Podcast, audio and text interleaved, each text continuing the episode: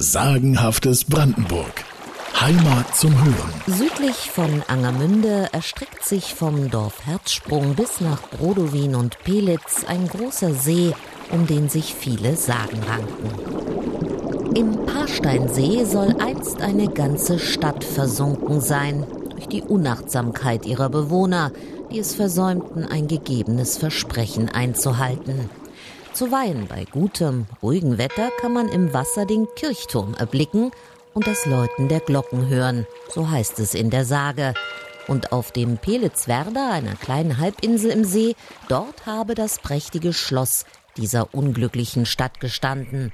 Man könne die Spuren des Gemäuers auch noch dort sehen, und das kann man tatsächlich, nur sind die sagenhaften Schlossmauern eher die Reste des Zisterzienserklosters Mariensee, das die Mönche 1273 noch vor seiner Fertigstellung aufgaben.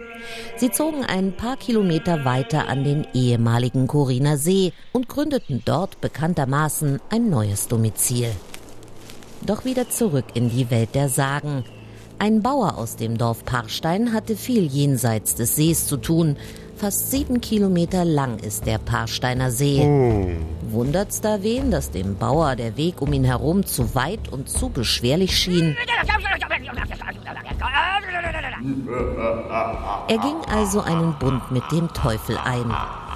Der Bauer versprach dem Deivel seine Seele, wenn er ihm in nur einer einzigen Nacht quer durch den See einen Damm baut.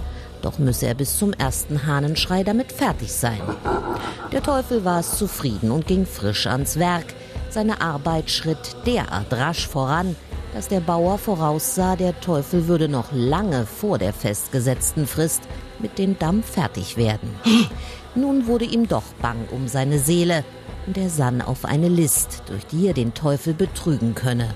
Er ging schnell in sein Haus und trat in den Hühnerstall wo er die Hühner aufscheuchte, sodass der Hahn, der da glaubte, es sei bereits Morgen, zu krähen begann.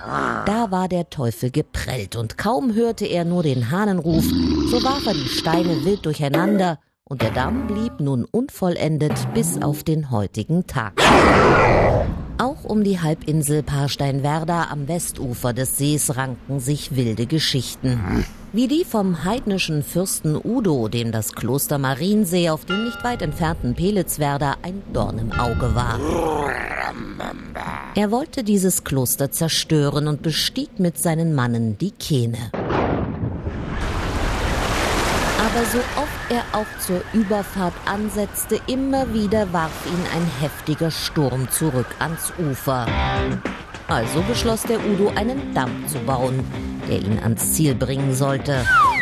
Doch kaum hatte er ein bisschen Erde aufgeschüttet und ein Stück weit in den See hineingebaut, glitt der Unglückselige auf der nassen Erde aus und wurde von den Fluten verschlungen.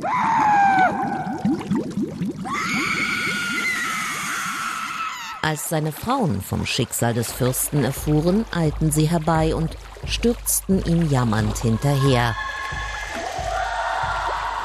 Sturzwerder heißt der Parsteinwerder denn auch im Volksmund.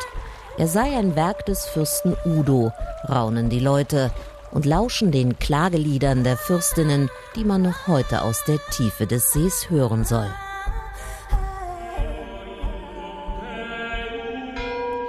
Zisterzienser zogen später ja freiwillig von dann, wie schon erzählt, und das alles fand natürlich lange, lange vor den Riesen statt. Denn als es die noch gab, bevor wir Erdenwürmer sie vertrieben, hüteten die Riesen am Paarsteiner See ihre Gänse und Schweine.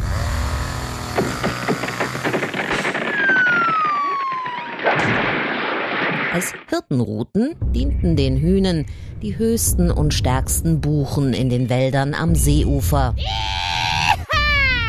Zum Glück für uns haben sie noch ein paar übrig gelassen. Jedenfalls wird nicht nur dem Fürsten Udo, sondern auch einem Riesenmädchen die Entstehung des Paarsteinwerder angelastet. Sie wollte sich wohl nicht die Füße nass machen auf dem geraden Weg über den See von Bölkendorf nach Brodowin.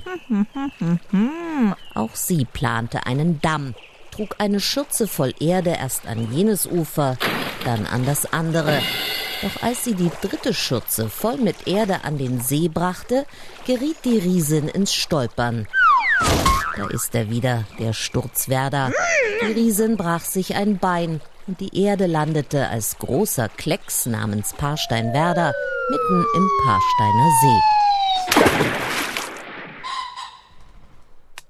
Sagenhaftes Brandenburg. Heimat zum Hören.